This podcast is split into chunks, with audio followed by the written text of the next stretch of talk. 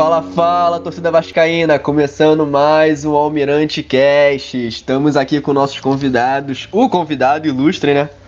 Fala, Wagner Rocha. Fala, rapaziada, mais um Almirante Cast. Infelizmente, semana passada não pudemos estar juntos devido a problemas técnicos, mas nessa semana vem um episódio imperdível. Vocês vão gostar bastante dos convidados que vem por aí. É isso aí. Temos aqui também Emerson Rocha. Dá um alô, Emerson.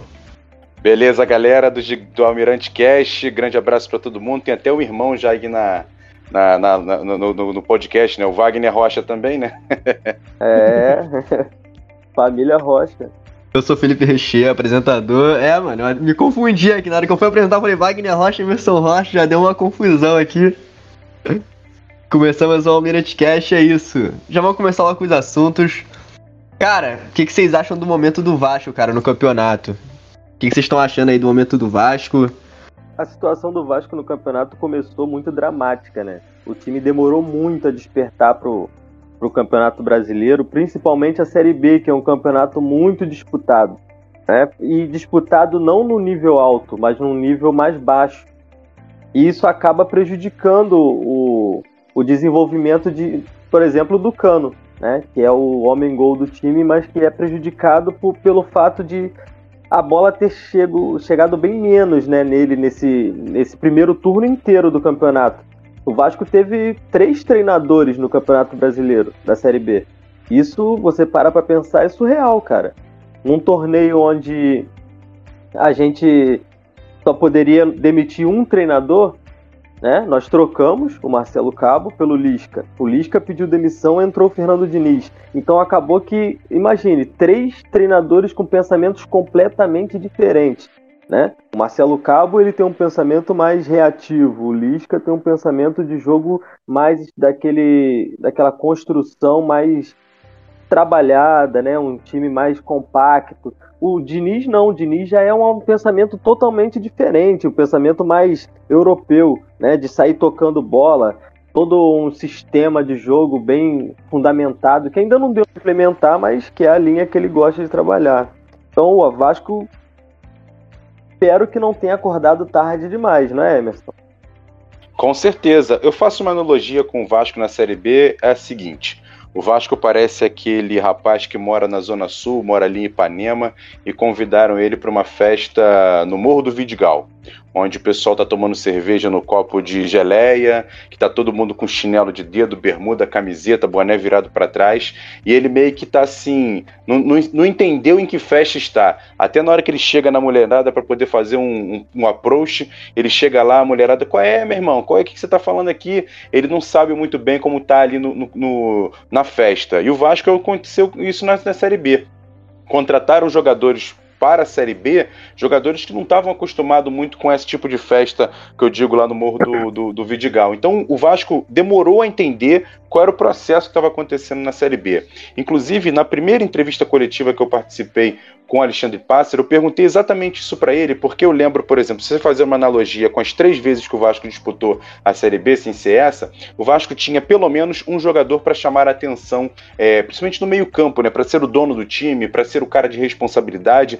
O Carlos Alberto, em 2009, aí se parar para analisar 2014, tinha o Douglas, e, e, e em 2016 o próprio Nenê. E eu perguntei isso para ele, se o Vasco não traria essa cereja do bolo em relação ao jogador que seria o grande jogador. Alguns diziam, ah, mas tem o Cano. Só que o Cano e o próprio Leandro Castan são jogadores que de extremo, né? O, Cano tá lá na frente, o Leandro Castan lá atrás, e não tem ninguém no meio campo ali para ser o dono do time. E faltava esse jogador. E o Vasco agora na reta final contrata o Nenê. A gente torce para que ele tenha saúde para manter o jogo, o, o, a, a, as boas atuações até o final do campeonato por conta da idade dele, mas faltava esse cara, faltava esse cara para ser o dono do time, para chamar atenção, para o torcedor voltar a acreditar. E que bom que chegou ele, chegou também o Diniz, já com uma outra roupagem, com uma outra identidade, e o Vasco parece que está começando a puxar esse assunto. Mas como disse o próprio Wagner, tomara que não seja tarde. É, porque acaba ficando uma situação delicada, né? Porque o time, ele perdeu o primeiro turno do campeonato. A gente não dá para dizer assim, ah, o Vasco tá brigando desde o primeiro turno. Não, o Vasco começou a brigar no segundo turno. No, no primeiro turno ele esboçou um início bem desequilibrado, depois deu uma respirada, mas sem entrar no G4. Nós já estamos indo já para a parte final do campeonato e até agora o Vasco não chegou nem em quarto colocado. Então a hora da virada tem que ser agora. O Nenê chegou, movimentou o time, a torcida está fazendo a situação acontecer. Em cada canto do Brasil tem sido lindo, mas tem que virar agora. Os jogadores têm que mostrar em campo. E se você parar ah. para analisar, o primeiro turno do Vasco, ele só é muito ruim por conta da derrota para o Londrina. Por que, que eu falo isso? O Vasco terminou o primeiro turno com 28 pontos. Se tivesse vencido o Londrina, o que era mais correto de acontecer, o Vasco inclusive estava ganhando aquele jogo em São Januário, o Vasco terminaria o primeiro turno com 31 pontos, que não é uma pontuação espetacular, mas é uma pontuação aceitável. Só para você ter uma ideia, se o Vasco fizer por exemplo, se tivesse feito 31 pontos e repetisse o segundo turno, o primeiro com mais 31, faria 62 pontos. Em princípio, não sei se daria para chegar entre os quatro primeiros, mas pelo menos era uma pontuação aceitável. Então, a derrota para o Londrina faz falta fez falta está fazendo muita falta nesse momento. O Vasco, lógico, perdeu alguns jogos bobos, deixou de pontuar em algumas partidas, estava empatando jogos e acabou perdendo, estava ganhando jogo e acabou empatando. Só que se você parar para analisar em relação ao primeiro turno, o que mais destoou foi a derrota para o Londrina em casa em São Januário. Se o Vasco tivesse feito 31 pontos, o Vasco poderia, por exemplo, melhorar um pouquinho a questão no segundo turno e, e conseguiria uma, uma, uma vaga até de certa maneira tranquila. O que está hoje é, é, prejudicando a questão do Vasco é a vitória com Londrina. O Vasco tem 43 pontos, se tivesse vencido Londrina lá atrás, seria 46, seria dois pontos do G4, e logicamente, por exemplo, nessa rodada, inclusive, o Vasco poderia já entrar no G4, mas ficou faltando essa derrota. Né? É, fica a situação porque, além do Londrina, ele também perdeu pro Operário, ele também e perdeu pro... Cruzeiro. Não é? O Vasco aquela, perdeu aquela, aquele empate que o Vasco estava vencendo e terminou o jogo empatando. É. Não, então, é, são derrotas. São derrotas também, é, é questão de, de não ganhar pontos que eram para ganhar, de fato, contra times inferiores. E que agora tá pesando. O Vasco poderia estar numa situação muito melhor se tivesse.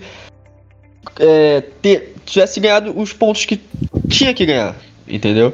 Então, contra o Londrina, que o Emerson falou, o Vasco tinha que ter ganho aquele jogo, tá fazendo muita falta realmente. O empate contra o Cruzeiro também pesa muito. Pesa mais pela, pela como que foi o jogo, né? Do o Vasco tá ganhando o jogo e terminar empatando. Então pesa muito com o Vasco. Mas acho que a chegada do Diniz, a chegada do Nenê, conseguiu dar um ânimo novo para a equipe e é o que o Wagner falou. Agora é a hora da virada, filho. É, é, agora é a hora do embalo de começar a ganhar e não parar mais, porque o único objetivo que nós temos é a subida, a subida para a Série A. A única coisa que importa agora é a subida para a Série A. O jeito que for, a maneira que for jogar, não importa para o Vascaíno, a gente quer ter resultado. Chegou no momento que o Vasco não quer saber se vai jogar bonito ou se vai jogar feio. O Vasco quer saber se no final dos 90, dos 90 minutos vai estar tá lá. Vitória do Vasco, mais 3 pontos na conta. É isso que importa. A gente não quer saber se vai jogar igual Barcelona ou vai jogar, sei lá, igual Madureira, mas no final vai ter vai estar tá garantido o resultado. O Vasco tem que garantir o resultado, é isso que importa. Obviamente, se jogar bonito, melhor, mas precisa garantir o resultado. É, é, isso com certeza, cara, porque é necessário, entendeu? O Vasco chegou num momento em que é necessário é, chutar, chutar a porta, entendeu? Dar um bico na porta e falar assim: eu sou o Vasco da Gama, eu tô aqui na Série B não é para passear pelo Brasil, eu tô aqui para mostrar que eu sou o Vasco da Gama. Eu sou gigante, eu quero voltar para um lugar onde o gigante tem que estar. Tá, entendeu? O Vasco tudo bem. É lindo ver a festa da torcida no Maranhão, é lindo ver a festa da torcida em cada canto que o Vasco passa. Mas o Vasco precisa colocar na, na mente dos jogadores que além da festa pelo Brasil, ele precisa ter estar entre os grandes na Série A. É lindo, é, mas precisa estar na Série A. Sim, precisa estar na Série A. Mande, Até porque... Que mande um jogo no Maranhão ano que vem, no Carioca, que mande um jogo no Piauí, que mande na Amazônia, mas tem que estar na Série A, irmão. O objetivo é esse. Partindo desse ponto, Aí o resto é. Até porque, né? Ficar na Série B mais um ano é perda de receita. Provavelmente nosso melhor atacante não irá renovar com a gente, se a gente permanecer na Série B. Então, o grande objetivo do Vasco é a Série A, por questões que é o Vasco da Gama, é o time de Série A e tem que estar tá na Série A. Não pode ter o elenco, não pode estar tá numa situação difícil há anos sim, mas é o Vasco da Gama, tem que estar tá na Série A. E tem por questões de dinheiro, né, gente? Hoje o problema do Vasco é financeiro, é político também, o que automaticamente afeta a economia do clube. E o Vasco na Série B mais um ano é uma coisa assim devastadora. Absurdo. Não pode, é, não nunca pode aconteceu. ficar na Série B de novo. É, nunca aconteceu. Todas as vezes que o Vasco caiu, o Vasco voltou. Então o Vasco tem uma que... situação que não é só questão financeira, né, cara? Eu vejo, por exemplo, pelas crianças, pelo torcedor do futuro, Verdade. vamos dizer assim. Cara, por exemplo, eu tenho dois filhos, um com 5 e um com 3 anos. Vão fazer agora 6 e 4 anos. É, eles assistem comigo o jogo do Vasco e normalmente, até há pouco tempo, o que eles mais assistiam eram derrotas. Era eu estar tá triste porque o Vasco perdeu. Então, para eles, é muito complicado, por exemplo, assumir que é vascaíno hoje, porque só via derrota, só vê coisa ruim. Só vê, por exemplo, meu filho mais velho, que entende um pouquinho mais de futebol, me viu triste por causa do rebaixamento, me vê triste porque o Vasco não está na Série B, não está conseguindo nem chegar ao G4. Isso para ele é complicado. Então o Vasco também tem que pensar nisso. Ficar na Série B mais um ano é ruim até para isso, cara, porque você acaba perdendo torcedores, cara. Isso é o que mais me machuca, porque você vê crianças hoje com a camisa do Vasco na rua, é quase um artigo de luxo. Você não Raramente. vê. Raramente você vê uma criança com camisa do Vasco. Pode, ter, pode até estar, mas se o pai também tiver e o Vasco venceu. E aí é complicado, porque, por exemplo, assim, a gente vai jogar contra times como a Sampaio Correia, a, a gente fica com certo receio. Será que o Vasco vai vencer? Será que não vai? O Vasco vai pegar o Londrina, meu Deus do céu, será que vai vencer? Será que não vai? Olha só como é que está a situação do Vasco hoje. Eu entendo a questão financeira está complicada, ok, mas o Vasco fez uma programação e fez um elenco para a Série B muito ruim. A gente até vai discutir em relação ao Alexandre Pássaro daqui a pouco, mas o, a, o como foi feito esse elenco do Vasco para a Série B foi muito ruim. É, isso é um fato, é. né? Porque acaba que o, o, clube montou um time de Série A para jogar a Série B. Só que os jogadores da Série A, eles não compreenderam essa questão de como é jogar a Série B. Porque jogar a Série B é você entrar em campo e lutar pelo prato de comida jogar a Série A e você entrar em campo e, pô, visar a seleção brasileira, visar um, uma venda para a Europa. Então, o patamar de um para o outro é diferente. A Série B você tem que ir sujar a mesma camisa, literalmente. O gramado é ruim, a bola vai quicar, você vai chegar numa viagem muito mais longa. O clube vai ter, o Vasco vai sair do Maranhão, vai, claro, só joga no outro sábado, mas vai sair do Maranhão para jogar no Rio. Olha o trajeto, é muito mais longo. Na Série A, não. Na Série A você sai do Rio, joga em Minas, sai do Rio, joga em São Paulo, sai do Rio, joga no Curitiba. É muito menor o deslocamento. Então dá para você ver mais a sua família, dá para você curtir mais. Na Série B, não. Você vai sair daqui, você vai viajar e vai ficar um tempão fora para voltar. É totalmente diferente. Até o jogador assimilar essa questão também é difícil. Sim, é, gente, vamos só falar aqui que tá. Entrou mais um convidado aí, ó. Surpresa. E aí, Wagner? É... Surpresa, Wagner. Convidado especial. Pelo amor de Deus, aí. Dá um alô aí, ó, convidado especial. Fui lá na Bahia trazer esse convidado. Se apresenta, fala seu nome. Fala Não aí. Não sou convidado especial, como também tem um Heranças Vascaína, né? Acho que quem me acompanha no Twitter tá ligado. Eu sempre falo isso. Que a minha avó é a junto com minha bisa, é principal, as principais responsáveis por eu gostar de futebol e tal. E a minha avó é carioca, nasceu em. Porra, acho que foi em Marechal Hermes. Marechal Hermes, Marechal Hermes. E ela é vascaína desde guri. E roxa. Então, eu tenho até foto, acho que vocês já viram foto pequenininho, todo de Vasco e tal.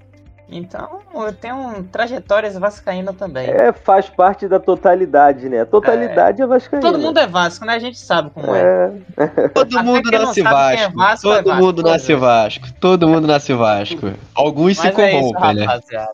Cheguei aí pra gente, gente um pouco sobre essa Série B.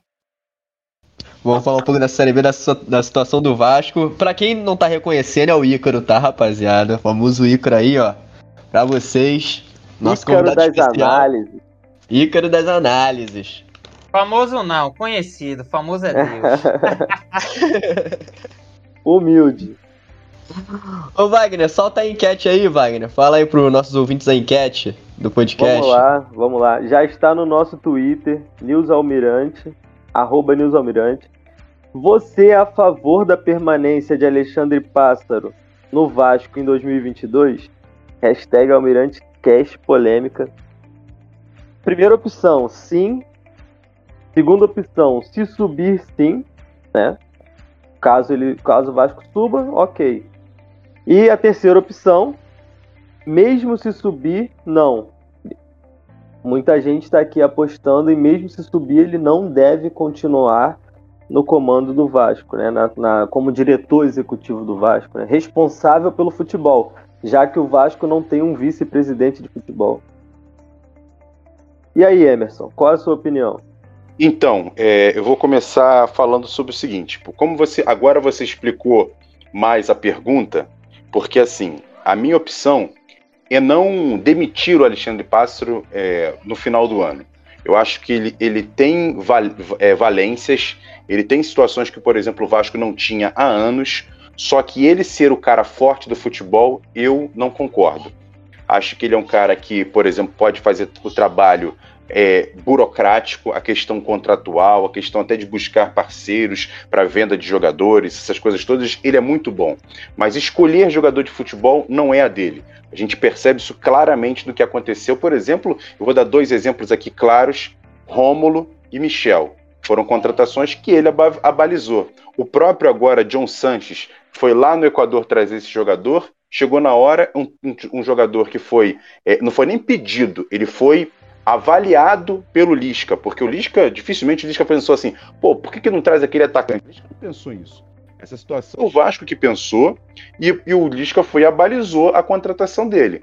Chegou aqui um jogador que até agora não mostrou muita coisa, pelo menos pra gente, que está aqui acompanhando só os jogos, porque o CT, o CT, os treinamentos a gente não acompanha. Então, um jogador que foi mal contratado. Pode ser que ainda consiga dar frutos nessa Série B, o que eu não, não acredito pela adaptação. Tem o ano que vem também, porque ele tem contrato até o meio do ano. Então, é mais uma das, das, das contratações ruins que fez o Alexandre Pássaro. Então, acho que ele pode continuar no clube. Por exemplo, no São Paulo, era a mesma situação quem botava a cara era o Raí, tinha o Lugano, tinha o Ricardo Rocha. Verdade. E, e ele era o cara que ficava por trás. Então eu acho que no Vasco deveria ser isso. Se vai ser um vice-presidente amador, se vai ser um outro dirigente que vai ter um pouco mais de talento para tratar nos bastidores, até mesmo no vestiário. Um cara que eu digo que eu falo o seguinte: o cara que vai chegar no gramado e vai sujar o tênis, não o sapatênis como usa o Alexandre Pássaro. Vai ser um cara já de, de bola, o um cara que conheça, e não um cara que só seja boleiro. Tem vários boleiros que estudaram, que sabem um pouco mais. A gente vê, por exemplo, o Rodrigo Caetano. É um cara que foi ex-jogador de futebol e foi estudar e hoje é um grande gerente de futebol. O Vasco pode. E também não tem essa coisa de também tem que ser um cara que, que tenha DNA de Vasco. Ah, tem que ser o Pedrinho Pedrinho, tem que ser o Felipe. Lógico que se forem Pedrinho e Felipe seria muito bacana, mas se for um outro cara que tenha trabalhado, que sabe trabalhar, que, que conheça de futebol, pode vir sem problema nenhum. Mas eu acho que o Alexandre Pássaro só não pode ser o cara forte como ele é hoje no futebol. E hoje ele é o cara único no futebol. Quem é que o, o Alexandre Pássaro conversa para contratar um jogador? Não tem ninguém, apenas o, o, o treinador. Então acho que o Vasco, por exemplo, por exemplo, tem que buscar um cara para ser o cara forte do futebol e ele trabalhar nos bastidores. Aí sim eu, eu garantiria a permanência do pássaro. Se não for desse jeito, com certeza para 2022 o Vasco tem que buscar um outro executivo. É, e acaba que, que nessa situação que você falou aí do, da questão do, de um vice-presidente de futebol que não precisa diretamente ter sido um ex-jogador ou alguém da política do Vasco, ou um dos nomes, cara, que assim, no meu ver, participaram desse trajeto da, da gestão, de, da, até da campanha do, do Salgado, o Lúcio, pentacampeão com a seleção brasileira.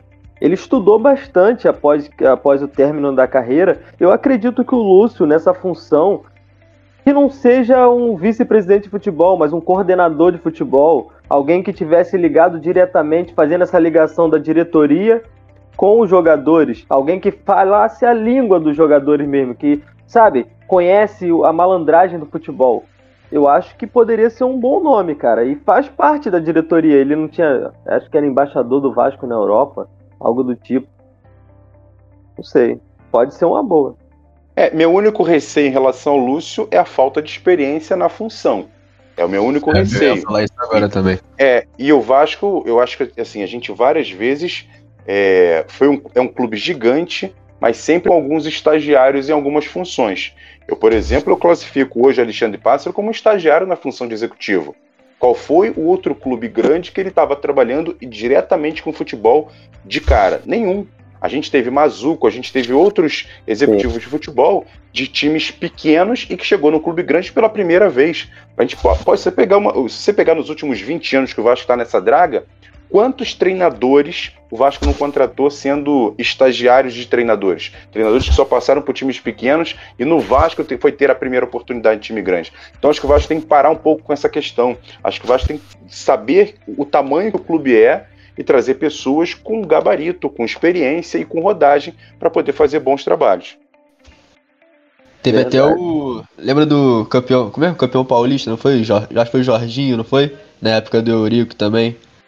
Pô, Doriva. É, Doriva, isso, Doriva. Doriva. É verdade. Não era Jorginho, não, Doriva. E o Vasco. 2015. 2015, época do Eurico. O Vasco trouxe o Doriva que não, não tinha currículo para ser técnico do Vasco, vamos dizer assim, para um Dário gigante Lourenço, Alfredo Sampaio, pô, Geninho quando vi a primeira vez, pô, tem vários aí, a, a, Até a, a lista é longa. o Cristóvão, né? O Cristóvão quando o... Mas o Cristóvão o... foi uma situação diferente. Então, mas na situação do Ricardo Gomes, o Vasco poderia, já sabendo que já, todo Teria. mundo já sabia que o Ricardo Gomes não, não ia voltar. Exato. Confiaram no Cristóvão como um auxiliar permanente. Ele já conhece, deixa ele aqui é, tapando um buraco. Trabalho, é, a mesma coisa que está acontecendo no Fluminense agora com o Marcão. Marcão, Marcão já conhece, ele tapa o buraco, deixa ele aqui. Só que naquela época, com o elenco que o Vasco tinha, se coloca um treinador de fora, claro, poderia dar errado. Mas a chance com aquele elenco de dar certo era muito grande. Lembrando que o Vasco já tinha os seus problemas naquela época, mesmo com aquele elenco bom, o Vasco tinha os seus problemas. Só que a, o coletivo, a equipe era muito unida, e isso fazia o Vasco dar muito certo. Quem falou isso foi até o Fernando Praz, em uma entrevista que ele falou, que eu ouvi, que eu assisti. Ele falou que o Vasco tinha vários problemas internos já naquela época. Mas por a, pela equipe, a junção, o elenco ser muito unido, o Vasco conseguiu chegar ao título da, da Copa do Brasil. E aí, Cru, qual é a tua, tua visão sobre, sobre a situação do Vasco, sobre o Alexandre Pássaro? Rapaz, é curioso, porque ele, no começo do ano, né, fazendo as contratações e tal, trazendo jogador é, sem contrato e tal, então era uma parada meio que, porra, ele tá trabalhando. Eu lembro que tinha até a, a música, né, o pessoal brincando, trabalha passarudo e tal, negócio é. assim, de parará, é. e aí como não deu certo, acabou. Ele era o melhor do mundo no começo e aí, como quando não começou as contratações, virou o pior do mundo, tá ligado? Então eu acho que é, é o resultado, o resultado é, é foda. Porque não, não importa. Se o Vasco subir, vão esquecer, tá ligado? Ah, o Vasco subir tal, trouxe não sei quem, não sei quem, não sei quem. Aí vão. As críticas vão meio que acabar de. de, de sabe, não vai valer de nada. Camufla, Porque né? tudo é, o, é o resultado. Tá ligado? O resultado é o pilar de tudo. Não importa se você faz um trabalho mal. Mas se você ganhou, o pessoal esquece, tá ligado? Se você faz um trabalho foda e não ganha, tá ligado? É barril. Mas eu. Eu não tenho uma opinião diretamente formada dele. Eu não acho que ele seja ruim, fraco. Tá ligado? Como eu também não acho que ele seja um, um exímio diretor de futebol e tal, tá ligado? Ele tem erros e acertos. Só que eu não sei como foi o trabalho dele no, no São Paulo, tá ligado? Para ver se ele tá repetindo as mesmas coisas do São Paulo agora no Vasco, tá ligado? Então, não, foi bem poderia pegar São botar Paulo. Na, na, É, pois é. É uma parada que a gente pode pegar para colocar na, na balança. Tá ligado? Ver se ele cometeu os mesmos erros do São Paulo ou tá cometendo agora no Vasco, tá ligado? Que aí a gente pode avaliar. Se ligou? É o que. Mas... é, é, o que ele falou, né? Teve uma entrevista da, da Vasco TV, quando Sim. ele tava sendo muito elogiado, né? Trabalha, trabalha e trabalha, né? O passarudo. Ele falou: Eu tento manter a seriedade porque eu vivo, já vi os lados das duas moedas, né? Eu já fui muito criticado, agora eu tô sendo elogiado. Posso ser criticado depois de novo no futuro por erros meus, por né, situações que a torcida acha que deve me criticar. E ele tem que permanecer da mesma forma. Foi, a, foi alguma das palavras que ele fez já no início, quando ele veio pro Vasco e teve a entrevista na Vasco TV e todo mundo elogiando ele, trabalha, né? Trouxe o Morato, o Morato fez aquele golaço em cima do Flamengo, o Vasco Sim. é uma seleção, eu achei que o Vasco, o Vasco ia passear na Série B. Na minha visão, eu falei, pô, meteu 3x1 no Flamengo, vai chegar na Série B. Se jogar 50% do futebol, vai, pô, subir fácil. E nada, né? Já ah. começou uma Série B tomando porrada já do. Mas uma parada que acontece com o Vitória aqui, dá um exemplo, é que todo ano uhum. a Vitória muda. Eu não sei qual foi a última vez que um, um presidente do Vitória terminou o mandato, porque sempre tem, tem renúncia, bicho. Vocês não têm ideia. Que isso? Tem, é, ó, de 2015 para cá, o Vitória teve. Vou contar quantos presidentes aqui. De 2015 para cá, teve é, Falcão em 2015. Ele saiu na metade de 2015, eu acho, entrou Raimundo Viana. Acho que Raimundo Viana completou o restante. Aí Raimundo saiu no, em 2000, no começo de 2017, entrou Ivan de Almeida. Aí ficou Ivan de Almeida, não durou o ano todo, entrou Agenor Godilho. Aí chegou 2018, veio. Como é o nome dele, meu Deus? Ricardo Davi. Aí Ricardo Davi não ficou o tempo todo, saiu em abril de 2019. Aí veio o Paulo Carneiro. Em abril de 2019 aí é, foi afastado agora. Um mês, um mês atrás. Então é assim, velho, que funciona o Vitória. Por isso Oi, que o Vitória não vai pra frente, bicho. Nós achamos um clube que tem uma política mais complicada que a do Vasco. É, o Vasco tem uma política complicada, mas pelo menos os presidentes ficam, pelo menos até o final da gestão. Ixi, é, o, eu contei foi 6 é muito, muito, aqui muito, presidente. Que isso? É muito bizarro, velho. O Vitória é muito bizarro. Vocês não têm ideia de como funciona. Se vocês acham que a do Vasco. Ah, sim, eu acho a política do Vasco, por ser um clube maior e tal, é mais pesada, tá ligado? Mas a do Vitória também é muito. É uns cara coroa antigo, tá ligado? Que fica no clube e Oi, tal. E aquele negócio fechado. Oi. Você falou do Vitória, mas, por exemplo, um, um, exemplo positivo é o Bahia, mas nos últimos sim. anos, né? Porque o Bahia também vivia esses problemas, sim, né? Sim, sim, sim. O Bahia, acho que a democracia do Bahia começou em 2013. Caso teve um coroa, era um coroa, ele até faleceu já. Eu esqueci o nome dele, ele foi o primeiro presidente do Bahia eleito democraticamente, e depois veio Marcelo Santana, aí agora tá com Guilherme Belintani. Mas o problema do o Bahia sofre do, daquele mesmo problema que o Flamengo sofria com o André de Mello. A gestão do, do, futebol é boa, tá ligado? Só que o campo os caras parece que não acertam. Graças a Deus que continue assim. Porque no dia que esses caras acertar o futebol, bicho, junto com, com a, a gestão do campo, com a gestão do clube, o Bahia vai passear aqui, velho. Graças a Deus que eles são incompetentes. Vocês não sabem todos os dias. Eu agradeço, imagina. Você não tem ideia, bicho. Só que agora eles estão passando por uma crise e tal, tá devendo salário. Tomara que seja rebaixado. É, é, a hashtag, é, é o recheio. Do... A é, é hashtag é volta Rossi.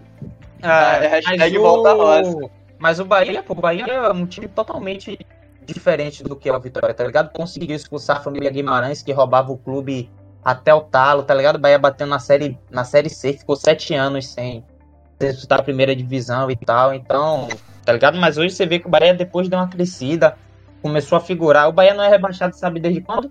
Desde 2016. Desde, o último rebaixamento do Bahia foi em 2014, que caiu junto com Vitória naquele gol do, do Thiago Ribeiro e tal, no Barradão e tal, que o Palmeiras fica. Aí foi o último ano que o Bahia, Bahia caiu. Aí não conseguiu subir em 2015. 2016 subiu, aí ficou. 2017, 2018, 2019, 2020. Quatro anos Ô, já. Emerson, não... o... É, é, o, é o que acontece muito com. Fala, fala, Wagner, foi mal. O Rossi teria vaga no Vasco para 2022? Ah, pelo Cara, a gente faria até a Aero Rossi. A gente faria até Aero Rossi.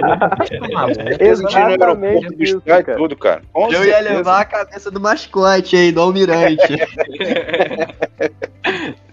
A pergunta que eu, quero, que eu queria fazer era só essa. Tô já, de, de coração limpo. O que, é, o, que é, o que vocês têm medo que aconteça com o Bahia é que o é que a gente quer que aconteça com o Vasco, né? A democracia chegando agora, primeira vez um presidente eleito democraticamente no Vasco, vamos dizer assim, que antes eram, é. eram só ah, o salgado. internos, né? Lá, salgado. Meio com a confusão de leve, então não quero muito entrar nesse assunto. Mas é a primeira vez que os sócios realmente votaram diretamente em candidatos. E a gente quer, basicamente, que a economia do Vasco se, se restabeleça e que o Vasco une, é, consiga unir a democracia com o futebol para o Vasco poder voltar, né?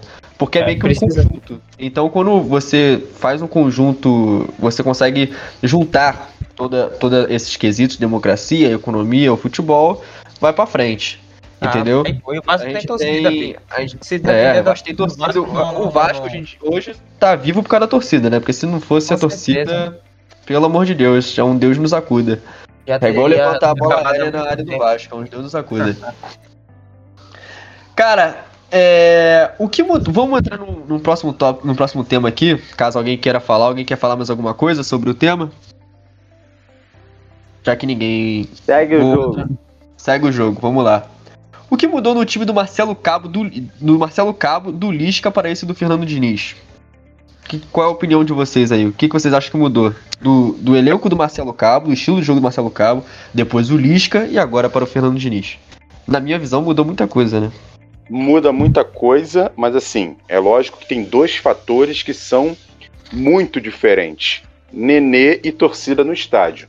Você parar para analisar, o, o Fernando Diniz estreia na é, estreia é, do Nenê e na estreia praticamente da, da, torcida no estádio. Então, assim, isso é muito importante. É lógico que o esquema tático mudou, a maneira de jogar mudou. Você vê, por exemplo, a primeira escalação do Diniz, cara.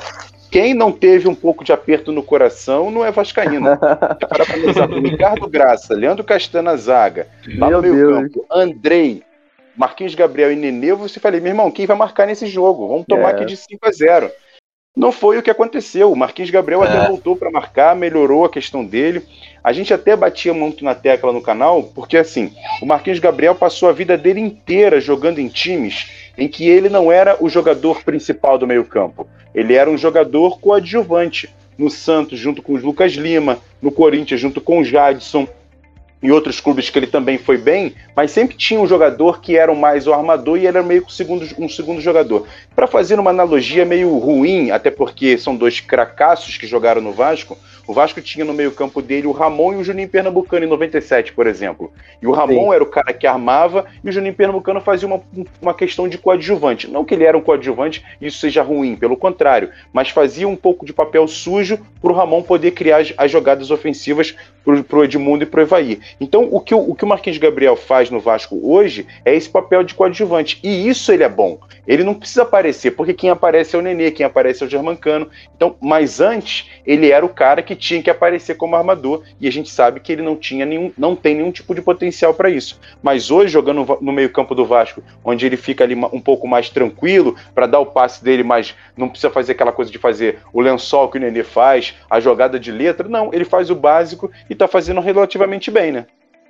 É, é porque ele nunca foi o cara, né? É, o Nenê chamando a responsabilidade faz com que o Marquinhos Gabriel evolua, né?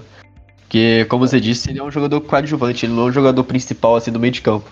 O Nenê agora sendo o jogador principal, o Marquinhos Gabriel parece que deu uma melhorada. Ele nunca foi o cara, o Marquinhos Gabriel, como é. o Emerson acabou de falar. Agora, a, a importância do Nenê para esse esquema do Fernando Diniz é fundamental, cara. Porque o Lisca morreu abraçado com o Figueiredo. E para mim, eu que assisto o jogo da base já há muito tempo, o Figueiredo é centroavante, gente. Pelo amor de Deus. Ou o Concordo. Figueiredo é Concordo. é reserva do cano. O Figueiredo não é ponta esquerda nem ponta direita. Não adianta. É a mesma coisa do Peck. Peck é ponta direita. Na base ele sempre jogou de ponta direita. Mas na esquerda ele pode quebrar um galho. Mas ele é pela direita se você tirar o jogador do seu, da sua função, você vai acabar perdendo o melhor que ele pode é, dar pro seu time. Pô, não é ele um fracasso. É, ele treina é um... a base toda numa posição e chega no pô. profissional, aí vem um técnico maluco e fala, não, você vai jogar em outra posição. E de outro Entendeu? jeito, de outro estilo. Mas acaba com o jogador, pô. Mas em relação ao Gabriel Peck, eu discordo um pouco, porque assim, eu entendo que ele jogou na base pelo lado direito, concordo, acompanhei também. Só que, assim, o Vasco perde, para mim, com o Gabriel Peck na direita, o melhor que o Vasco está tendo agora, que é o lado esquerdo, porque está fazendo triangulação. O que faltava para o Vasco Sim. era ter um lateral esquerdo com a perna Verdade. esquerda. Porque você faz. Cara, se for analisar os dois gols contra o Confiança, você tem Riquelme, você tem o Nenê, você tem o Gabriel Peck, você tem uma triangulação ali que aconteceu, por exemplo, se você parar para analisar, os poucos bons momentos do Vasco com o Cabo era quando o Galarça jogava, porque o Galarça era canhoto. E mesmo com o Zeca lateral esquerdo, o Galarça fazia o papel de lateral esquerdo que ia ao fundo, o Zeca fazia a infiltração pelo meio e tinha uma jogada ali que acontecia. Que foram os bons momentos do Cabo, principalmente no Carioca. No jogo contra o Madureira, que depois o Vasco tomou um empate. No jogo contra, contra o, o, o Guarani, o Guarani já com Lisca, com 4 a 1 O Galarça jogou naquele jogo. O jogo contra o Fluminense, que para mim foi uma das melhores atuações do Vasco no ano, aquele empate 1 a 1 em volta redonda, o Vasco jogou muito bem aquele jogo, com o Galácia jogando pelo lado esquerdo. Então, é, é, hoje, com o Diniz, uma coisa que praticamente ajudou ele foi até mesmo a entrada do Riquelme. Não sei se ajudou ou ele teve papel principal, mas teve também uma, uma, uma suspensão do, do, Zeca, aí foi colocar o Riquelme, deu certo. Depois o Zeca voltou, o Léo, Léo Matos tomou suspensão, aí pôde colocar o Zeca para outra lateral. Ajudou, inclusive até os deuses do futebol ajudaram o Diniz Verdade. também. Colaboraram até nisso, né? Porque acabou que cada ausência foi encaixando mais e mais o time, né? O time foi tomando uma forma. Por exemplo, agora o Andrei saiu, mas o Bruno Gomes entrou muito bem. Então acaba que o nível do time continuou. A gente não, é claro, a ausência do Andrei faz falta, principalmente porque eu estava encaixado no esquema do Diniz, mas o fato do Bruno Gomes ter entrado bem diminuiu essa ausência do, do Andrei, né? Pelo menos essa é a minha visão. Fala Rapaz, aí. É curioso porque quando falaram de Diniz no Vasco, eu pensei, meu Deus do céu, não é possível isso. Sério? tá dando certo. Bicho, é porque o Diniz, pô, a gente acompanha. Ele não faz trabalho. O trabalho dele no Santos foi ruim. O trabalho Sim. no São Paulo, mais ou menos e tal. Ele até perdeu o vestiário, né? Por conta daquele episódio com o Tietchan e tal. É, trabalho no Fluminense ruim, no Atlético Paranaense ruim. Ele não tinha trabalho bom, tá ligado? E ele também não conseguia vencer em campeonato, em jogos em pontos corridos e tal. E chega no Vasco, Série B, Vasco em uma possível crise e tal. E tá lá, o time ainda tá invicto, né? Não sei quantas vitórias, acho que são cinco jogos, dois empates e três vitórias. E o time tá bem, tá jogando bem, tá ganhando, então é, é uma parada assim que eu não consigo ver é, pelo lado racional alguma coisa para poder explicar, sabe? Porque tinha tudo para dar errado isso, bicho, tudo para dar errado. E tá dando muito certo, sabe? Então é uma parada assim curiosa, tomara que dê certo mesmo. O Vasco consiga embalar aí esses últimos jogos e voltar para a Série A e com o Diniz, né? E a virada Olha. do Vasco se deu porque o problema do time era espiritual, Ícaro.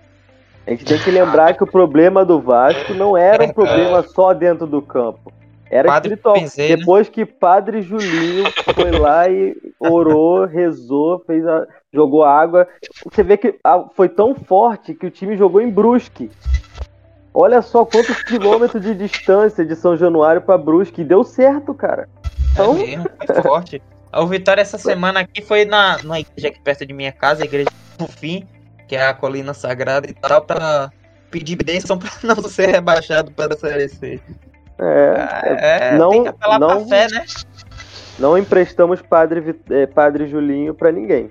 Nem pro E Vitória. o Padre Vascaíno? Com certeza, todo a totalidade. Ah, se ele não era, agora ele é. Com a de seguidor que ele ganhou, pelo amor de Deus, eu virava. Cara, em relação ao Diniz, eu acho que o Diniz ele tem pontos que eu, eu quero meio que pontuar.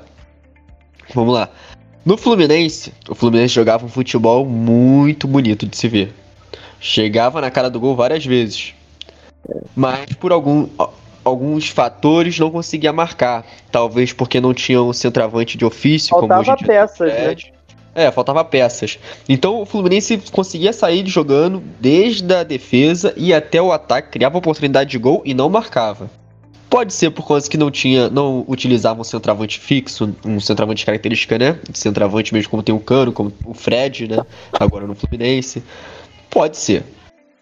Mas tudo bem, não conseguiu resultado, mesmo jogando bom futebol, não conseguia resultado, foi demitido. Justo. Não, tanto, conta... que, tanto que quando ele é demitido no Fluminense, ele é demitido num jogo que o Fluminense perde pro CSA, se eu não me engano, no Maracanã. Foi onde o Fluminense criou, sei lá, 32 jogadas e uma jogada só do CSA foi 1x0 eles e o Fluminense perdeu. Olha quantas jogadas eles criaram, não conseguiram fazer o gol e o adversário foi lá numa bola só que acabou ganhando a partida. É, verdade, né? Então, você vê que o Fluminense criava bastante oportunidade e não conseguia marcar. Por fatores, não sei, não sei o que, que acontecia, não sei se o jogador botava uma venda no olho quando aparecia o gol, se tinha medo do, de fazer gol, eu não sei. Se a torcida tiver, tinha que fazer igual fizeram na Europa, botar uma seta direcionando pro gol adversário para ver se o jogador entendia que ele porque quantidade de chances que criava e, e perdia é inaceitável. E no São Paulo, na minha visão, ele perdeu o campeonato depois que ele perdeu o vestiário. Até aquela, aquela briga com. Foi pro Tietchan, né? Foi. Até aquela briga, aquela discussão, o Diniz tava vindo bem. Na minha visão, pelo que eu lembro, era isso. Tava vindo bem. Depois que ele teve a discussão com o Tietchan, que ele perdeu o vestiário, aquilo dali matou. Pela entrevista que eu vi do Tietchan, que é, foi até num podcast que ele participou, que eu assisti, ele falou que a, a, eles perderam o título realmente foi ali que depois daquilo, quando os jogadores olharam na televisão no replay, né, de novo as entrevistas e tal, as reportagens, eles ficaram contra o Diniz. Joga certos jogadores que, fazem, que fazem parte do elenco ficaram contra o Diniz e com isso perdeu o vestiário, perdeu a vontade, desacreditaram do técnico, do trabalho do técnico e conse né, consecutivamente perdendo o título. Mas Felipe, então, tem um detalhe que, que tem que ser ressaltado em relação a esse lance do, no São Paulo, é porque, por exemplo, assim, o Tietê é um jogador que, que nasceu para o futebol nas mãos do Fernando Diniz, lá naquele Audax, lá do vice-campeão paulista. Então, o, o, o Fernando Diniz tinha uma certa intimidade com ele, até maior do que propriamente técnico-jogador. E a mesma coisa aconteceu com o próprio Luciano, atacante, que ele também foi, foi treinador dele no Fluminense e depois passou a ser o treinador dele no São Paulo. Então, assim, ele tem uma certa intimidade maior com o jogador e acaba, lógico, a experiência vai fazer o Fernando Diniz um técnico melhor, até nesse sentido, mas ele acaba perdendo um pouco do, do, do trabalho de ser chefe subordinado, vamos dizer assim, por conta dessa intimidade maior com os jogadores e acaba se perdendo. Eu lembro muito o Cuca quando começou a ser técnico de futebol, que tinha essa relação também com os jogadores. O Cuca era um ótimo técnico de futebol, mas não vencia, porque sempre acabava perdendo, entre aspas, o vestiário. Lembro daquele Botafogo do Cuca sofreu muito aquele Botafogo do Campeonato Brasileiro que liderou a competição no início, mas depois acabou perdendo jogadores, acabou perdendo tudo. O Cuca até foi demitido e três jogos depois o Mário Sérgio entrou, perdeu os três, o Cuca foi readmitido, mas já tinha perdido o vestiário. Então, assim, essa questão do, do Diniz parece que ele está começando a ganhar uma experiência. O que aconteceu com ele no São Paulo, o que aconteceu no próprio Santos, Pode ser que agora no Vasco ele chegue já no momento mais é, maduro da carreira de técnico de futebol e pode ser que comece a dar certo. Tomara, a gente torce para isso. Tomara que, por exemplo, ele recoloque o Vasco na Série A, que ano que vem continue no Vasco, faça um bom trabalho. A gente vai torcer sempre isso, porque o Vasco está precisando também de um cara que seja técnico do Vasco e por algumas temporadas, porque o que já passou de técnico do Vasco, a gente até fez alguma lista aqui já, está muito complicado.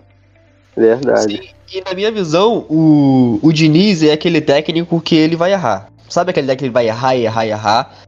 E vai ser criticado, como foi, né? Veio sendo criticado até, até o momento agora no Vasco. Mas também, quando ele acertar, vai ser aquele, aquela cambada de elogio, aquela, aquela puxa-saquice da, da imprensa de todo mundo, que vão falar até assim: olha, tá vendo esse futebol que o Diniz está apresentando, tá conseguindo colocar em, em prática? É esse futebol que o futebol brasileiro precisava.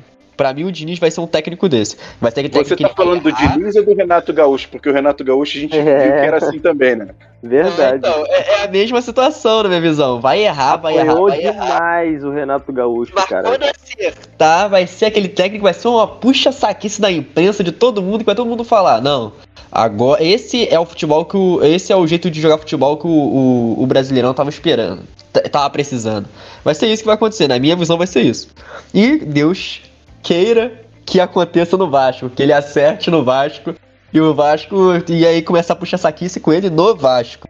Que ele suba com o Vasco, como você disse, suba com o Vasco, permaneça para a próxima temporada, faça um belo trabalho e assim, né, um trabalho contínuo, né? Porque para mim, para você poder ter uma, uma cara do técnico, tem que ter um trabalho contínuo, né? Não dá para você contratar um técnico e depois demiti-lo e aí chegar outro técnico e você já esperar que o time já mude de forma rapidamente, que já apresente um futebol é, qualificado rapidamente, porque não existe isso, né? Tem times europeus, eu assisto muito o campeonato alemão, né? Porque eu sou fã do Borussia Dortmund, assisto muito o campeonato alemão. Tem times europeus que morrem abraçado com o técnico, contratam o técnico no início da temporada, são rebaixados a, com o mesmo técnico. Por quê? Porque tem que ter a continuidade contratou o técnico, sabendo que o técnico vai ter que fazer isso. Vai ser rebaixado? Para pelo menos vai ser rebaixado com o técnico, é. mas é aquilo, acreditamos no trabalho e foi rebaixado. Mas, mas é assim, aquilo, acredita no técnico.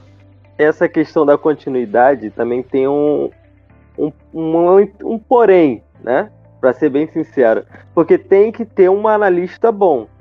É, não adianta sim. você ter, dar uma continuidade para um treinador que está fazendo um trabalho horrível na minha opinião, o Crespo no São Paulo tá fazendo um trabalho ruim. Mas não derrubam ele porque ele habla. Se fosse um brasileiro, o Crespo já teria caído há muito há tempo. Muito tempo muito Mas é tempo. errado das duas formas, bicho. Porque é uma parada que eu até falei essa semana do Bahia com o Dabove.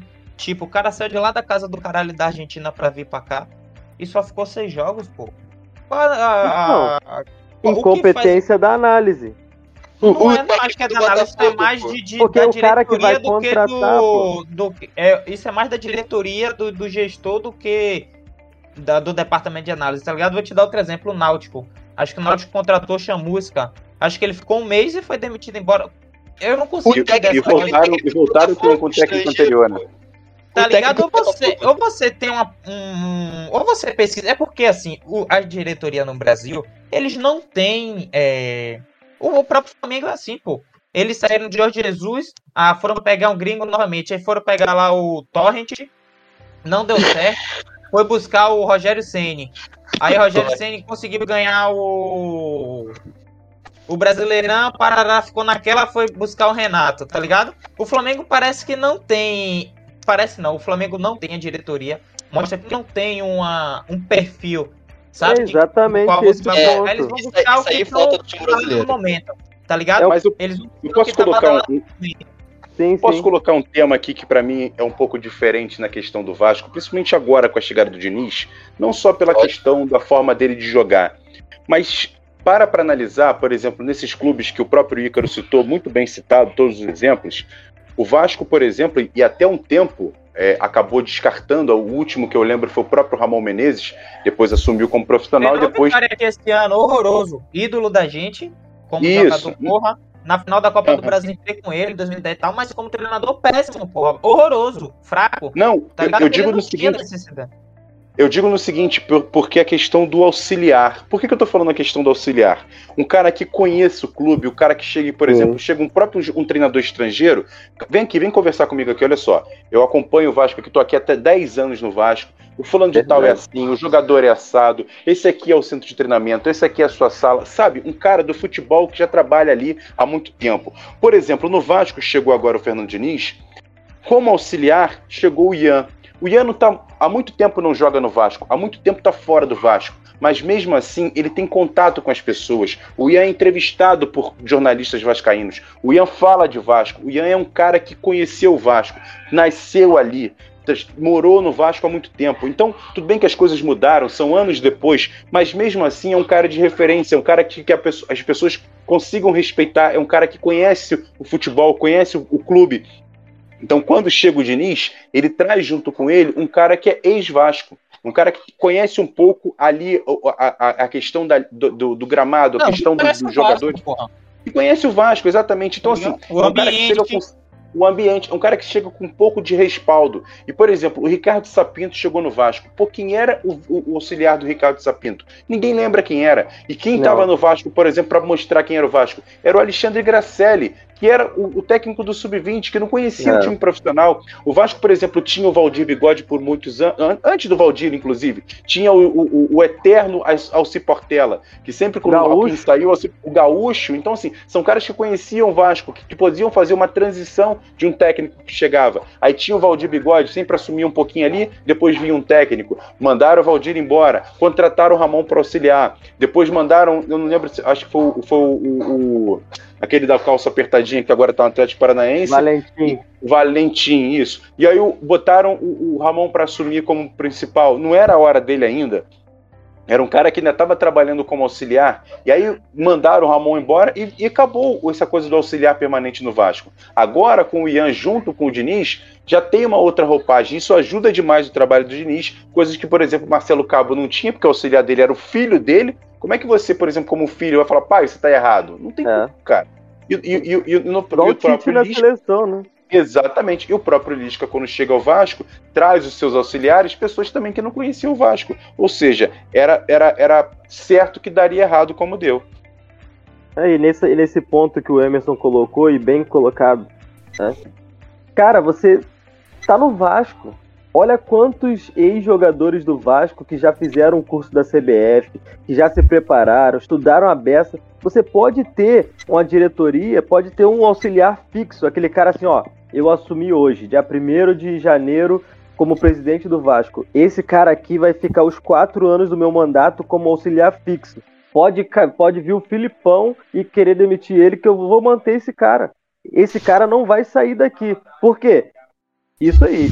Aí entra o Sapinto. O cara vem lá do, de Portugal, não conhece o Vasco. Mas se tem o Valdir Bigode ali como auxiliar fixo, o Valdir vai falar para ele, rapaz, não usa o, o Figueiredo de centroavante, não, porque o Figueiredo né, ele não joga bem de centroavante. Ou então não usa o, o PEC de ponta, que o PEC não vai bem de ponta. E pronto. Ele vai falar o que, o que ele sabe de dentro do Vasco. Pro cara não chegar cru e fazer besteira. Cara, realmente eu, eu concordo com essa, com essa questão, mano. Acho que o, qualquer, técnico, qualquer técnico que qualquer clube tem que ter um auxiliar, ou pelo menos alguém que trabalhe junto com ele, né? É, que conhece o clube, mano. Que tá, tá, claro, tá do, do lado dele no dia a dia que conhece o clube, pô. Não tem como tu trazer, pô, tu, sei lá, tu trazer o, o Ramires Ortiz da, do Chile para treinar o Vasco e botar um, um, um, outro maluco do mesmo país dele para treinar para ser auxiliar dele, pô. Não tem como, o cara não conhece o Vasco, não sabe como é que é a, a, como é que funciona o Vasco, como é que é o dia a dia. a história, os jogadores, a base não conhece, pô. Ixi, como é que vai dar? E cá entre nós, a gente sabe que o Vasco é um clube diferente de tudo que possa imaginar no planeta. A questão política, a questão de dentro do clube, os fofoqueiros, inclusive. A gente sabe que o Vasco é diferente, cara. É muito diferente dos outros clubes. Não tem nada parecido com o Vasco no mundo, cara. Então, assim, a, o Vasco tem as suas particularidades. O Alexandre Pássaro, por exemplo, numa coletiva, foi dizer o seguinte: ah, porque também já se passaram vários ex-jogadores pro Vasco aqui não deu certo. Aonde? Como? Me diz quem? Então são poucos.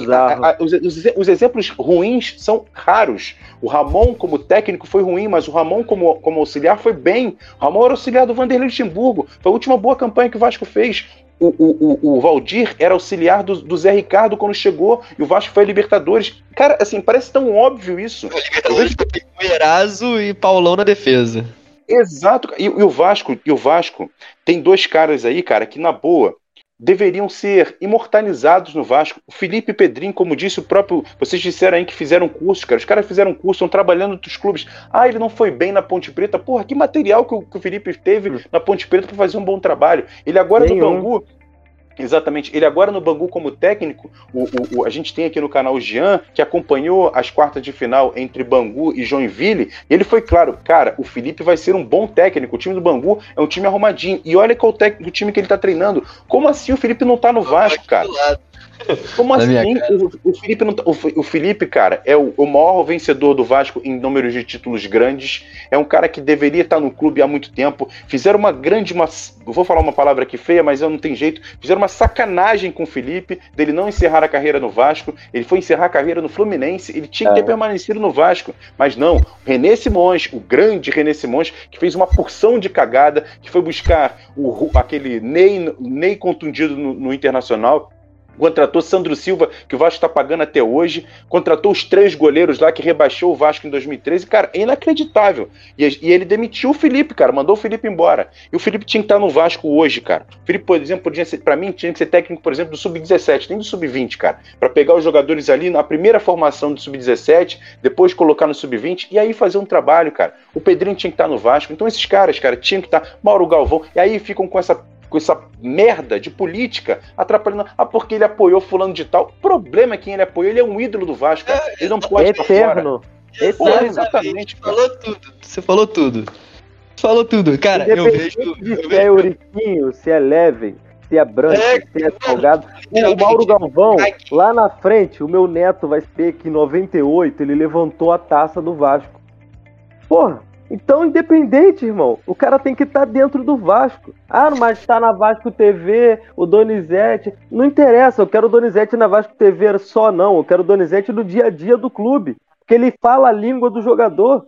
Ele entende o que o jogador passa, ele entende o que a diretoria passa, ele pode fazer a transição. Pô. Cara, o Pedrinho e o Felipe, eu não sei porque como, é, como que não estão no Vasco, cara. Eu vejo o, o Pedrinho comentando, o Pedrinho é da Globo, né? Vejo ele comentando, Globo Esporte TV, ele comentando, tipo, quando o Vasco tá mal, e tá nitidamente os comentários dele que ele está revoltado com a maneira do Vasco jogar futebol. E é o melhor comentarista disparado hoje. Com certeza, disparado, mas muito.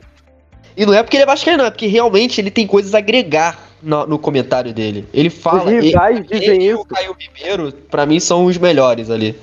Ele e o Caio Ribeiro, pra mim, são os melhores. E o, o, o Pedrinho, quando o Vasco tá jogando mal e ele fala você vê na voz dele, sabe? O tom da voz dele. Você vê que ele tá revoltado com o que ele tá vendo, porque ele é vascaíno mesmo, ele tá revoltado. Mas ele tem que manter a postura e falar. E o Felipe, pelo amor de Deus, não tem nem o que, não, não tem nem o, o, que falar. Por que, que o Felipe não tá no Vasco? O Pedrinho não tá no Vasco. É inaceitável isso, cara.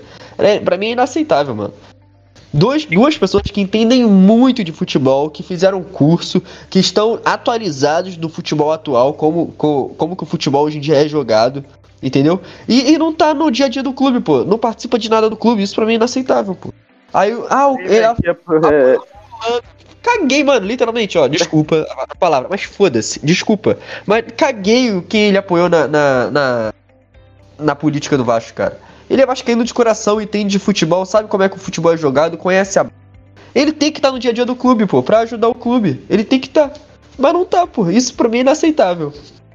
Inaceitável. É, inclusive nessa questão que você tá falando, o Reche, o Emerson Rocha, que tem um acesso maior no, né, às coletivas, a, a, a, sabe, o dia a dia do clube, ele pode até, numa oportunidade, fazer essa pergunta em nome do Almirante Cast, em nome da Almirante, por favor, Emerson Rocha, pergunte ao Salgado, ao Alexandre Pássaro, quando nós teremos um jogo de despedida do Felipe, do Pedrinho, do Juninho Pernambucano. Por favor, faça esse favor. É. Não, isso aí virou compromisso, faço sim. O Pedrinho teve, né? O Pedrinho teve aquele jogo contra o Ajax. Ah, um é, deles juntos, sabe? É, é claro. Mas o, o, o Felipe, o, o, Felipe e o Juninho Pernambucano não terem um jogo de despedida é um dos maiores pecados da história do Vasco, cara. É inacreditável. Roberto teve, o, o Edmundo teve, depois de anos, teve, teve que fazer. O, o Vasco teve que ser campeão da Copa do Brasil. Exatamente, teve aquele jogo contra a Copa do Brasil, e, e naquele jogo houve o, o encontro do Dinamite com o Edmundo e aí fizeram ter essa despedida, mas também ficou muito tempo sem ter, inacreditável. Agora, o, o Juninho Pernambucano e o Felipe não terem é, é, é um negócio, é um modo é de bizarro. É bizarro, é bizarro demais. E se você parar pra analisar, são vários, cara. E assim, eu considero alguns jogadores do Vasco, assim, muito ídolos. Mas assim, não são poucos, os caras podem falar o que eles quiserem, mas os caras são muito ídolos. Carlos Germano, Mauro Galvão, Luizinho Quintanilha, o próprio Luizinho Juninho. jogava muito. Muito. Então, assim, são caras também que não tiveram suas despedidas. Por que não juntar? Pô, eu fico vendo, por exemplo, esse campeonato que está tendo agora, a Copa do Brasil Legends. Cara, jogadores inexpressivos que estão jogando no time Master do Vasco. Eu não sei como, quem é que faz esse time. O Alê que tá organizando. Porra, quem foi o Alê no Vasco, cara? Ninguém é Alê. Porra, eu vi cara, o então, Azul assim, esses dias. Azul, o Azul nunca jogou no time profissional do Vasco, é o goleiro principal. Cara, cadê os caras que a gente, que a gente viu jogar, que a gente torceu, que a gente viu ganhar títulos pelo Vasco? Cadê esses caras, cara? O Vasco Legends. Porra, que Legends? Ah, tá bom, gol do Flamengo, dois, gols, dois gols do Maciel. Quem lembra que o Maciel passou no Vasco, cara? Porra, sabe? É inacreditável, cara.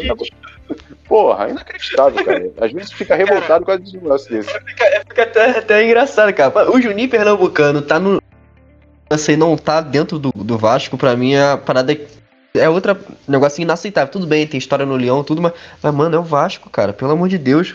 Como é que ninguém fez uma proposta dele pra ele, tipo. Projeto. Antes, antes, né? Um projeto antes dele ter esse projeto com o Leão, antes disso. Ele já tinha aposentado, tava na Globo, né? Parece que saiu obrigado da Globo também pelo que aconteceu. Mano, como é que ninguém chegou para ele e falou para ele vir trabalhar no Vasco, para ele fazer parte do dia a dia do clube, para ele criar um projeto que na época Juninho... era o Eurico. Na época é era isso, isso já, já define tudo. Eu vou contar uma história para vocês aqui, porque não é segredo para ninguém. Eu, eu fui produtor da Rádio Globo por, por cinco anos e desses cinco anos eu trabalhei num programa que tinha que chamava Futebol de Verdade, onde os dois comentaristas do programa eram Zico e Juninho Pernambucano. E dupla. aí o Juninho, é, e o Juninho era um cara que tava come... tinha acabado de, de, encerrar a carreira, era um cara que estava começando a querer trabalhar com essa questão de análise de futebol, ser comentarista em programas, não só de rádio, mas também de TV. Tanto que o primeiro passo que ele começa é na Rádio Globo com esse programa, e depois que ele foi para a TV. E nesse programa, por exemplo, eu lembro de um dia que até depois desse, depois desse dia acabou criando uma grande polêmica, foi que o Juninho naquele dia, num, num programa, ele tinha, ele foi abriu o microfone e disse que tinha ganho do Vasco uma questão judicial de atraso de salários anteriores à, à gestão Dinamite de anos que o Vasco devia a ele. E ele, no microfone, falou o seguinte: Eu faço um acordo com o Vasco hoje. Se o Vasco assinar comigo um contrato em que o valor que o Vasco me deve, em vez de me pagar, usar única e exclusivamente para a criação de um centro de treinamento para o Vasco. O Juninho, no microfone da Rádio Globo, uma rádio nacional, onde todo mundo escutava o programa, ele abriu o microfone e, e, e colocou ali que a proposta era aquela. Dentro do Vasco, a política do Vasco disse: ah, ele está sendo político, está sendo, tá sendo bravateiro. Ali, cara, mostrou pro, pro Juninho o seguinte: eu não quero trabalhar também com política do Vasco, porque eu tô colocando aqui como Vascaíno, dando um dinheiro que o Vasco me deve para voltar pro Vasco. Para eu só queria que o, o dinheiro fosse utilizado para a criação do CT do Vasco. E naquele momento, a política do Vasco, eu não vou nem citar os nomes, que vocês vão saber quem eram, até já foi acabou de ser citado agora, não, ah, isso aí é bravateiro, tá sendo político, não, vão, não tem nada disso não. A gente vai pagar aqui, vai fazer em não sei quantas vezes. E até hoje devem o Juninho, não fizeram nada pro CT, e o CT só foi feito por causa da força da torcida anos depois. Vergonhoso, né? Olha só, você vendo essa história, eu tô aqui, sabe? Uma revolta no meu coração aqui, pelo, mano, pelo amor de Deus, cara. Que, cara, Mais uma vez a política interferindo é, no Vasco. Política, mas essas pessoas que trabalham na política do Vasco, cara, eles não são vascaínos, pelo amor de Deus, cara. Não é possível, cara. Não é possível. Tudo bem, não sou especialista, não sou, né, especialista em, em, em tal assunto. Mas, cara, na minha, na minha visão é muito lógica, mano. O cara, ó, ele era profissional, vamos lá. Primeiramente, ele era profissional do Vasco. Ele tinha o direito como profissional de receber, ele tem o direito como profissional de receber o salário. Porque além dele ser vascaíno, primeiramente ele é profissional, era jogador. Ele, como torcedor, deixou o lado profissional de lado, jogou para escanteio o lado profissional e fez uma proposta pro Vasco que beneficiaria o clube, não necessariamente ele, simplesmente só o clube. E o clube recusou. O clube não, né? As pessoas que estavam no comando do clube recusaram. Isso pra mim é inaceitável, pelo amor de Deus, cara. Não, não, não consigo. Não caia pra mim essa ficha ainda que, que totalmente. Meu Deus, cara, eu fico até indignado. Mas vamos deixar um pouquinho de lado essa. um pouquinho de, de política do lado. Vamos passar pro próximo tema para ver se esfria um pouco nossos ânimos, que pelo amor de Deus. Vamos lá. Na opinião de cada participante, né? Na, na cada participante está passando aqui, né? Tem aqui no Vasco. É, na, na, opinião de cada participante, o Vasco conseguirá renovar o contrato com o Germancano? O que, que vocês acham? O Vasco conseguirá. Cara, na minha visão, pro Vasco renovar com o Germancano só subindo. E olhe lá. Subindo e olhe lá. O, o, pra mim, pelo jeito, o Cano quer ficar no Vasco, mas é, é isso, é subindo e olhe lá. Porque. Agora tá em dia, né?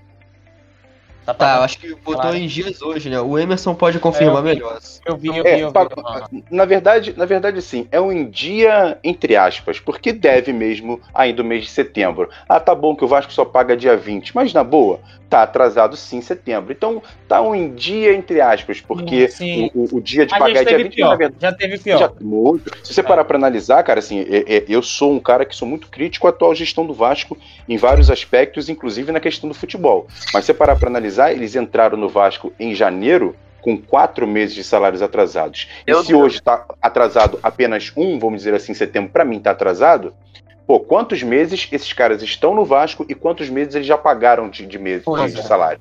Ou seja, se tivesse 0 a 0 se tivesse 0 a 0 o Vasco teria, já estaria pagando o 13 terceiro de todo mundo. Então ah, é, é, complicado é de, de, de, criticar, mas assim. E a gente está na assim, pandemia, né, bicho? Sem torcida exatamente. Tal, então então, uma parada. dessa situação, né? Porque a renda do Vasco.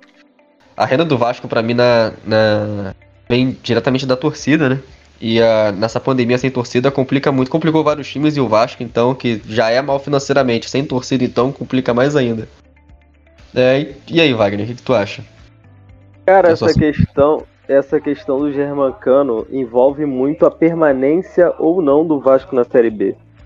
Porque nós vemos, cara, claramente que ele quer ficar no Vasco. O Germancano, ele virou vascaíno. Ah, o filho dele, o Lorenzo, ele pode... Pô, daqui a pouco esse garoto vai estar na adolescência. Ele vai lembrar, pô, caraca, eu morei no Brasil e meu pai chegava onde ele chegava, a torcida amava ele. No estádio a torcida gritava o nome dele é o momento que o garoto vai ver o pai dele jogando. Porque daqui a pouco ele vai estar com mais idade, o pai parou, acabou. Mas não, agora que ele está crescendo, o garoto está vendo o pai dele é ídolo, cara. E dessa, dessa garotada que está surgindo agora, o pai dele é ídolo, como o Martin Silva foi, como o Fernando Praz foi. Então é essa questão, entendeu? Eu Envolve vou muito eu, isso. Eu vou ser sincero, eu acho que até se o Vasco não subir, ele tem chance de ficar. Basta o Vasco mostrar um projeto sério, é. com, com possibilidades reais no futuro. Por que, que eu falo isso? Porque assim, o Cano é um jogador que passou por anos em todos os clubes que ele passou. Dificilmente ele foi num clube e saiu. É, o, o Independente lá de Medellín, ele é ídolo monstruoso lá por causa dos gols que fez, os títulos que conseguiu lá. No México também ele jogou apenas em um ou dois clubes, se eu não me engano, e agora está no Vasco. E eu vou te falar com toda sinceridade, ele está muito adaptado ao Rio de Janeiro. Ele gosta muito de morar aqui no Rio. Ele gosta também dessa, dessa relação que o torcedor tem com ele. Você vê, por exemplo, a, a, o, até um projeto que, que ele fez por ele ali da questão da camisa, de pegar e na barreira do Vasco, em algumas comunidades de, dali de próximos ao São Januário, fazer doação de alimentos. Ele está muito feliz no Vasco. Só que assim, né? É, ele está engajado com tudo que aconteceu, aquela questão da bandeira, a foto dele ser multiplicada por mais de 800 milhões de vezes no mundo inteiro. Aquela foto dele teve visualização então todo o mundo inteiro viu aquela foto dele levantar a bandeira naquele dia, na, com aquela camisa, com aquele gesto dele. Então assim, ele está muito identificado com o Vasco. Eu entendo que é uma frustração para ele que ele ganha títulos. A gente viu, por exemplo, na decisão da Taça Rio, aquela comédia que foi de disputar o quinto é. lugar, ele pegou a, a taça, ele estava constrangido, ele nem levantou a taça, mas ele está querendo muito que um dia consiga conquistar um título pelo Vasco. De, nem que seja um carioca, uma Copa do Brasil, uma sul-americana, algo nesse sentido, porque assim, ele quer devolver ao torcedor o carinho que ele teve aqui. Eu tive no aeroporto na, hora que ele na época que ele chegou ao Vasco. Cara, ele estava numa situação assim: o que, está acontecendo, cara? O que, que esses caras, que, que esses malucos estão fazendo aqui? E você percebe também nas atitudes que os torcedores estão fazendo nos, nos aeroportos pelo Brasil, na recepção do. Ele está muito feliz, cara. Então, assim, seria muito bacana o Vasco subir. Seria ideal para ele poder continuar. Eu acho que se, se subir é certo dele ficar, mas há uma possibilidade ainda dele ficar mesmo não subindo. Mas tomara que o Vasco suba e ele vai continuar assim, porque hoje ele é uma grande referência no ataque, é um jogador que o Vasco que dificilmente o Vasco vai conseguir no mercado algo parecido com o que é o Germancano e a gente faz esse, esse, esse apelo para a direção do Vasco é, é, fazer um projeto para ele, assim. Hoje, por exemplo, você vê aquelas questões das camisas com, com a foto dele, está sendo muito bem aceita por parte da torcida. Então, projetos assim estão é, deixando o Germancano com, com, possibilidade de ficar, até por conta da idade dele também. Que, que tudo bem, ele pode ir ganhar dinheiro no mundo árabe, na China, nos Estados Unidos, mas se você parar para analisar, ele não vai ter tanto mercado assim no Mundial. E ele quer ser uma referência para o Vasco e até ser um ídolo, mas principalmente ganhando títulos, né? É, realmente, até porque aqui no Brasil ele ainda tem um mercado internacional, Atlético Mineiro, talvez São Paulo, mas é, é, é para ele como jogador é muito mais viável continuar no Vasco, na vitrine Vasco da Gama, né? Porque na Argentina, poxa, eu já vi reportagem de, de alguns veículos da Argentina citando os números do Cano no Vasco, citando a forma como ele é recebido pelas partes do Brasil onde o Vasco passa, a idolatria mesmo, como a torcida trata o Cano, né? Isso é bonito demais de ver. E acho que, sinceramente, se eu fosse o Cano, eu não sairia do Vasco, não. Até porque o momento que ele pode aparecer né, para o mercado, até argentino mesmo, é aqui no Vasco. Se ele for voltar para a Argentina agora, ele vai, vai jogar onde? São Lourenço, Racing, clubes de menor expressão na Argentina. Então seria mais vontade de continuar no Vasco. Até mesmo pra gente aqui que é torcedor e não vai aguentar não vai aguentar ficar assistindo Daniel Amorim, e, e Wagner. E Wagner, ele viu o que aconteceu, por exemplo, com o amigo dele Benítez agora no São Paulo. Ele está vendo o que está acontecendo com o Benítez. O Benítez, por exemplo, se continuasse no Vasco, e olha que eu nem queria que ele continuasse, mas se continuasse, até por conta das contusões e tal, tal, ele teria um carinho diferente por parte do torcedor do Vasco do que ele está acontecendo com ele no São Paulo. Só para você ter uma ideia. Então, ele, ele, sabe que, por exemplo, se ele for para outro clube, ele vai também ter que reconquistar um espaço, ele vai ter que reconquistar um torcedor. No Vasco, não, cara. No Vasco, se o Germancano jogar. Passou aqui 10 jogos sem marcar, até mais. Acho que foram 10 jogos, né? Sem fazer um gol. Sim, o torcedor sim. do Vasco um ou outro, ele, ah, porque você queria até o Daniel Amorim no lugar dele, mas ele tem um, um pouco de, de, de, de, lastro com o torcedor do Vasco, que mesmo perdendo alguns pênaltis importantes, como aconteceu, por exemplo, contra o Internacional, também teve um agora na Série B que o Vasco poderia vencer, ele acabou perdendo o pênalti, então assim, mesmo assim, o torcedor do Vasco vai lá, canta música, abraça ele, faz a festa, porque ele, ele conquistou um espaço no coração do Vasco, do Vascaíno. Então, até para ele passar para outro clube, ele viu o que está acontecendo com o Benítez, está sendo é, é, até uma outra palavra que eu vou usar feia, mas ele está sendo esculachado no São Paulo, até no banco de reservas tem ficado, e, e, e ele está vendo o que pode acontecer com ele se ele for para outro clube ele for mal, não vai ter o mesmo carinho que o torcedor do Vasco tem com ele. É simples. É, e, e nessa questão aí é exatamente isso que você falou. Agora vamos pro placar, para a gente dar uma avançada aqui. O placar do jogo Vasco e Curitiba, Emerson. Olha, deixa eu ver aqui, com a torcida do Vasco em peso em São Januário, que vai, vai sim, vai estar um estádio é, com muitos torcedores do Vasco. Né, é, permitir, permitir a torcida, sem o tal do PCR, que é uma mala do caramba, mas todo mundo vacinado. Vai ser importante esse jogo. Falaram, falaram Cara, que agora, se tiver os dois, os dois testes, né, não vai precisar mais fazer o PCR. Isso, é, não. É, se você já tem as duas, as duas doses, é, é, não vai poder, não vai precisar mais do PCR. Então acho que Vasco 2 a 0 já tá de bom tamanho. Porra, Emerson, você tirou meu palpite, seu sacana. Eu aqui querendo te interromper pra falar, pô, vou falar 2x0. Não, mas então, tá aí bom. vamos diferenciar. Então, tá vou... Fala quem então vai fazer vou... o gol, Emerson. Não, não, então vou, eu vou diferenciar, porque eu Vasco não, sempre toma Não, não, pode ir agora 2x0. Não, vai, eu não, vai ser 3 vou no 3x1. Ah, então tá bom. Agora você tirou meu placar. Então vai ser 2 a 0 mesmo.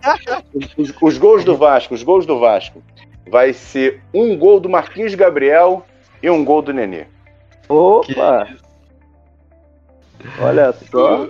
Mano, que isso, Marquinhos de Gabriel fazendo gol. Meu Deus, aí. Cara, Na minha pra... opinião, é um jogo muito difícil, cara. Muito difícil quando o Curitiba líder tá do campeonato. Tá embalado.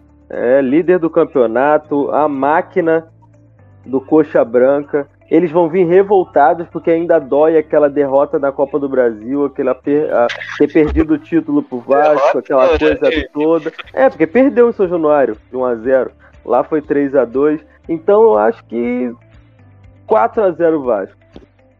três gols de Nenê e um gol de Cano. Rapaz, você tá Muito empolgado, otimista. viu? É. Rapaz. Isso. Mano, vai ser 1x0 Vasco, gol do Cano. É isso. Eu tô fechado com 3x1, dois gols de Germancano e um gol de Nenê pra festa Olha. da torcida vascaína. Muito bem. a máquina de gols então vai entrar em ação. Todo mundo acha que vai ter gol do Cano. Já é um avanço, né? Não, eu, eu, eu falei que é gol do Nenê e gol do Marquinhos Gabriel. Do Nenê, ah, sim, sim. Olha. então, gente, ó, muito obrigado pela participação de vocês, tá? Foi um prazer enorme estar gravando esse podcast com vocês. E sigam a DNA Mineiro, nossa parceira, fãs de queijo DNA Mineiro. E sigam também a 56 Coffee, que é a nossa também nossa nova parceira, né, aqui no Almirante Cast, tá bom? Foi um prazer enorme ter vocês. Emerson, muito obrigado. Rapaziada do Atenção Vascaínos, muito bacana, tá bom? Valeu, tamo junto. E eu só quero falar uma coisa aqui para todo mundo. Essa caneca vai ser minha. Tamo junto. Um abraço. que isso? Emerson, só quero deixar claro que, pelo amor de Deus, eu acompanho teu canal. É o único canal do Vasco que eu assisto, é o Atenção Vascaínos. É o único. E as suas perguntas na hora das entrevistas são as melhores. Você faz perguntas como o Vascaíno quer, quer fazer mesmo e sensacional. Você representa a gente na coletiva. Muito obrigado. Valeu, tamo junto. É isso, é, a, a, ideia é sempre essa, assim. É, é, eu, logicamente, parti, passei pela imprensa, vamos dizer assim, tradicional, é, fazia as perguntas, em princípio, com um pouco de pé atrás, para não ter nenhum tipo de, de, de constrangimento para minha empresa, mas hoje não, cara. Hoje eu falo para o torcedor do Vasco, hoje eu tenho um canal independente junto com Flávio Dias, Bismarck e todo mundo que participa com a gente. Então hoje eu me sinto isso, como vocês falaram, um representante da torcida. Às vezes, por exemplo, eu não tenho nem qual é a pergunta que eu vou fazer, cara. Eu fico aqui naquela coisa assim, eu vou no Twitter, olha ali que a galera tá dizendo, pô, essa, essa questão é boa para fazer a pergunta. Então é, é sempre isso, assim, é sempre tentar representar o torcedor na coletiva, lógico, com, com respeito, as pessoas têm que entender que às vezes quer que faça uma pergunta um pouco mais incisiva, mas tem que ter um pouco também de, de respeito pró-entrevistado, pró pró-técnico, mas a gente, se a gente puder dar um pouco mais de alfinetada, a gente vai dar sim. E vai continuar o trabalho, que o trabalho é, é, é, desse jeito que a gente tenta fazer. Grande abraço a todo mundo e tamo junto. Obrigado pelo convite. E das próximas vezes, com certeza, se chamar, eu posso participar. Tamo junto. Muito obrigado. Você Mandou muito bem. Ícaro, meu querido, muito obrigado.